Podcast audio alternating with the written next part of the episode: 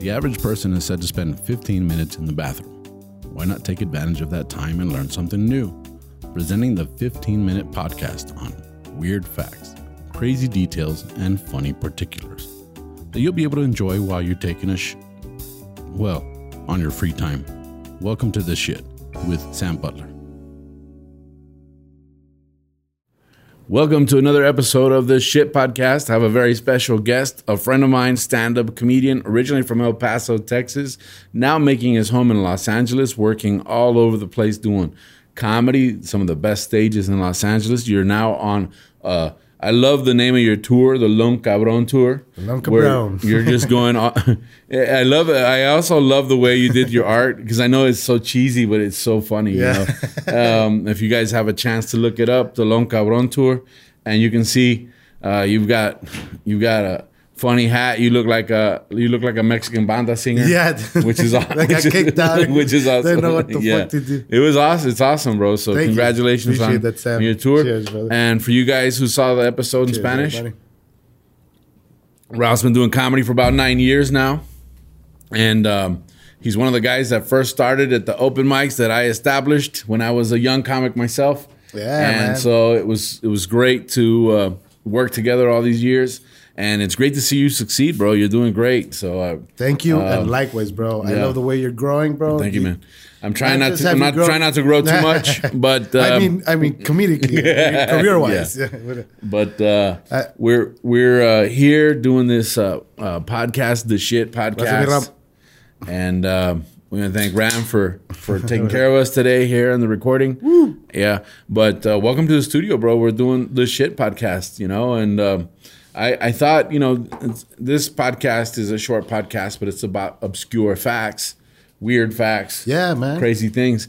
And I, I came across this article and I said, this has got to be an episode. It's it's a it's a it's a pretty interesting. Because Um, I have learned a, a thing or two off of watching your podcast, dude. So I'm excited because this one I don't even know anything about. So Yeah, and it's and it's cool because we uh, that's the whole point. This podcast is designed for you to learn something.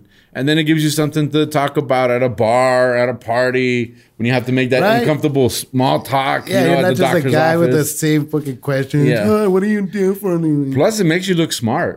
You Yeah. know, like I've I've been in situations where I'm Look at this savant. Where Oh, yeah, this guy- this guy is a, a he's got savant syndrome. Yeah. No, but there's situations where where people will say something and you know about it because you you you read about it and you bring up a, a point and they go, "Whoa, how did how Yeah. did you know that?" Well, I I read it somewhere, right? That's so true. I do that already in my in my normal life, so it's cool to now have a podcast that does that, you know. Absolutely, And bro. um, let's talk about uh, Napoleon Bonaparte. Now, for a lot of the people watching the podcast, you already know who Napoleon Bonaparte is. If you don't know who he was, he was a French emperor, right? And he was exiled. Took over a and- bunch of shit. Yeah, he was a conqueror, one of the most famous uh, generals. And um he had a trait.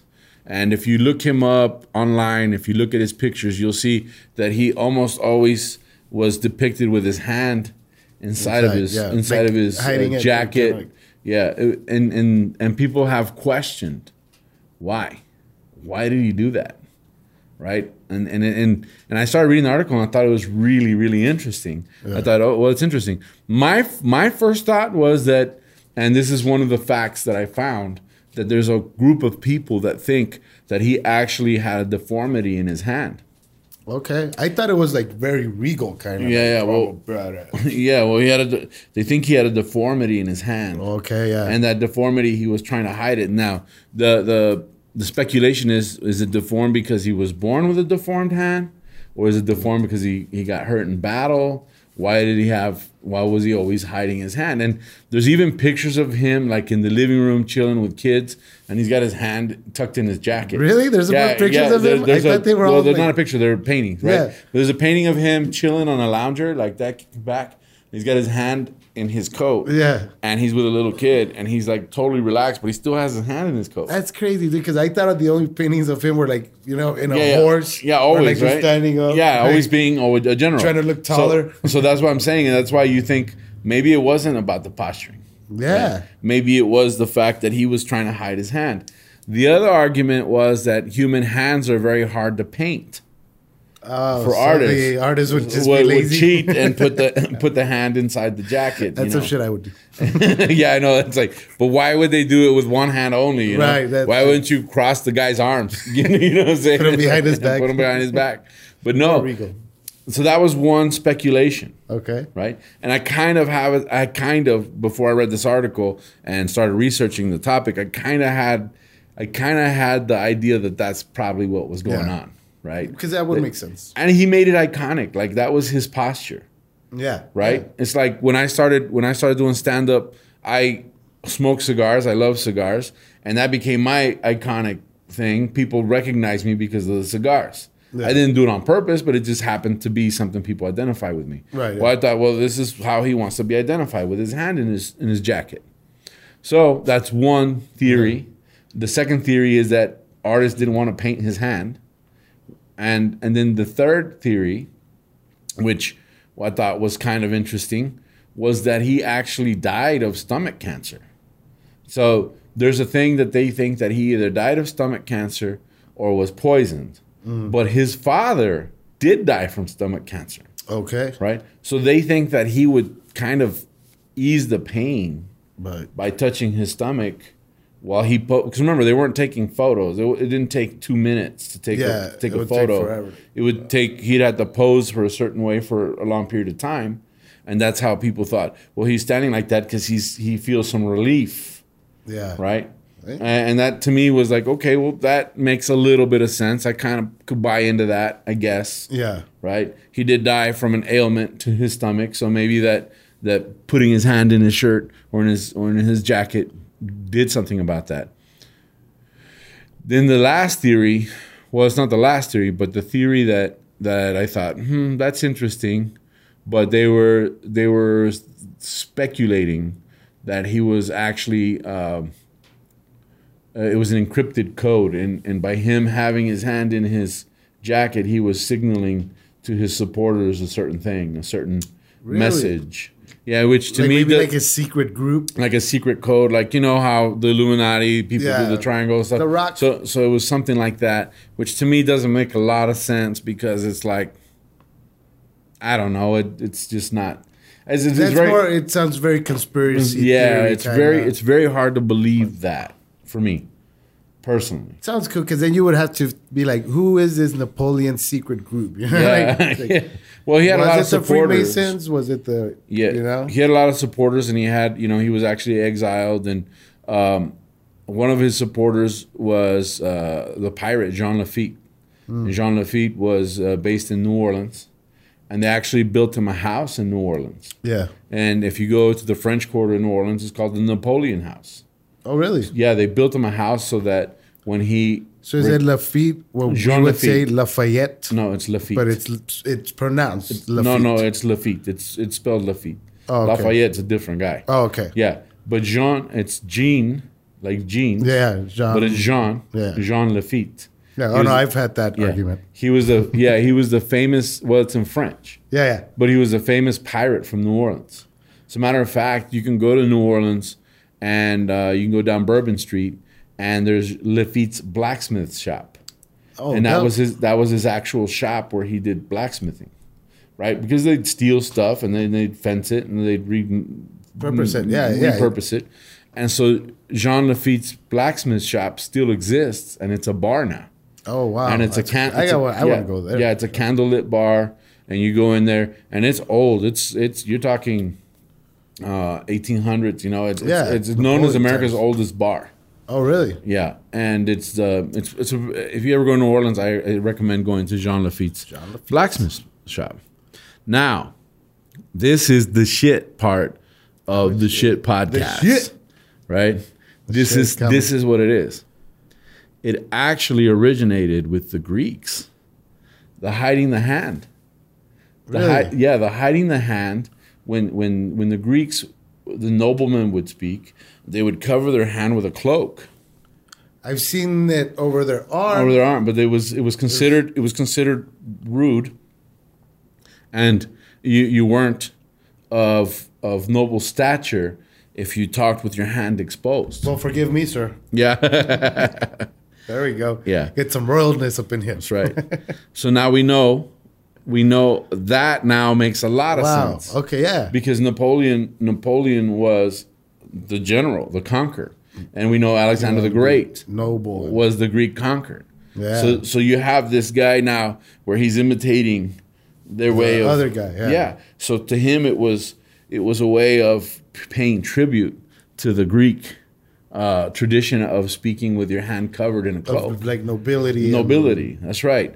And so when you look at that, and then there's there's a lot of uh, when I was doing the research, there was a lot of um, uh, carvings and stuff where the Greeks actually had the cloak over their hand. okay. Right? Yeah. And I so- guess I've never paid that much attention, but I remember for sure the Yeah, one yeah, over the, cloak. So Yeah. it was a, it was a sign it was a sign of, of of royalty, but it was it was a tribute to the Greeks. Oh wow! And also like respect, right? 'Cause they- come on, why are you showing me your, sh- your fucking hand? Mm-hmm. Yeah, um, and I lost my place in my in my uh, Show outline. me your here. hand, bro. I- Uh, show me your hand. yeah, Look at this commoner talking with his hands out. yeah. Uh, Disgusting. but it was um, okay. Here's a here's a, a here's the what I read out of the article. It says the truth is that a particular stance is part of a tradition stretching all the way back to ancient Greece.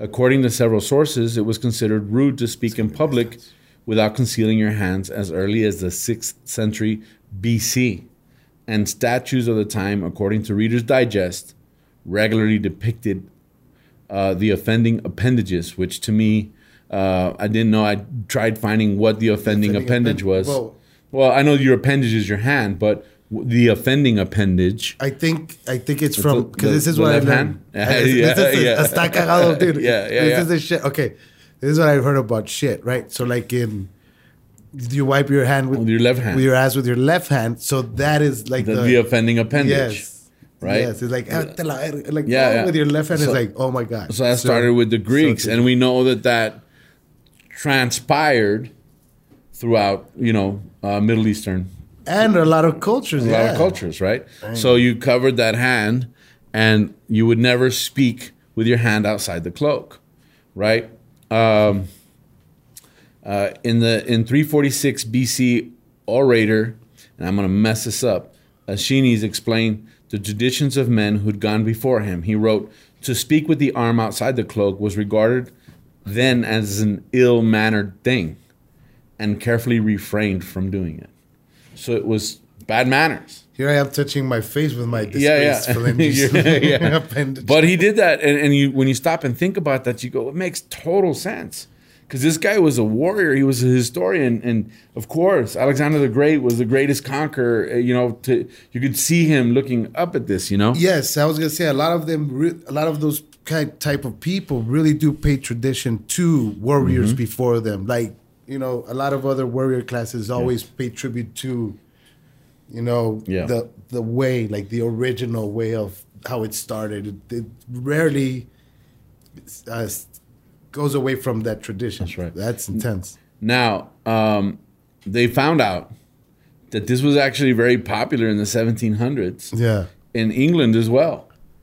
That it was exactly like you said at the beginning. It became a pose that's regal, right? And and what they found is that by having your hand tucked in your waistcoat, it it took away uh, an expression of weakness, and it gave you more of a, a, a of an expression of power and strength. So men particularly would adopted this, and this was traditional Wow. throughout all of Europe in a lot of the paintings and statues. It became known as a statuesque type posture, right? Putting your hand in your waistcoat. Yeah. And and Napoleon is iconic for this. So a lot of a lot of the influence is, is for this. So you see that those are some of the reasons why uh, Napoleon always was depicted. what's that way, interesting yeah. what's interesting is that they actually did a painting of Napoleon after he died, and that painting is actually in the Louvre in, in Paris Uh-huh. you know, uh, of him with his hand in his waistcoat. So even after he died, They painted him with his hand in his waistcoat. Wow. And- Is that how they buried him, or I, I- I don't know, but that, That- that's would not- that, that- would have been cool, What's the right? fact? Yeah. How did he get Yeah, I buried? don't know. I didn't research. did he that. go? Did he go into death a, a, Yeah. a commoner or a Yeah. noble? Yeah, I don't know if I'll if I'll take that in, but that became that became a traditional pose for men, and like I said, And I guess it would help with the slouch, right? It does kind of help. With yeah, the your slouch. posture. You're just like, eh. Yeah, and that's that's what I've got on this episode of the shit about Napoleon's hats. You know, and I thought it was cool, man. Thank you for joining me. Thank How- you, bro. How can people find you on social media? At Raf Comedy, R A F Comedy, or RafJokes.com. Ro- Raph jokes. Do you have a website? Yeah, still? 2000. wow, that's crazy. But I want to. hey, at Raf at Hotmail at AOL or Raf Talks. Raf Talks. Oh yeah, you have a podcast, Raf Yeah, Talks. Spotify, all that good shit. And you can find me on social media as Tu Amigo Sam. And also, that's the YouTube channel, Tu Amigo Sam. Uh, please like, subscribe. Don't forget to hit the little bell. Uh, thank you guys for joining us. Uh, s- put your comments on YouTube or our group on Facebook is Los Cagadienses. So you can look us up as Los Cagadienses. Leave your memes, whatever you want to leave there. We read them, we'll laugh at them, we'll share them, whatever we got to do. But thank you guys for joining me. You can find us on all social media platforms as Tu Amigo Sam and also on Spotify and all of the podcast platforms as Sta Cagado Podcast. But that wraps us up on this episode of the Shit Podcast. Ralph, thank you for being here, man. Peace, cagados. Thank you, Sam. Thanks.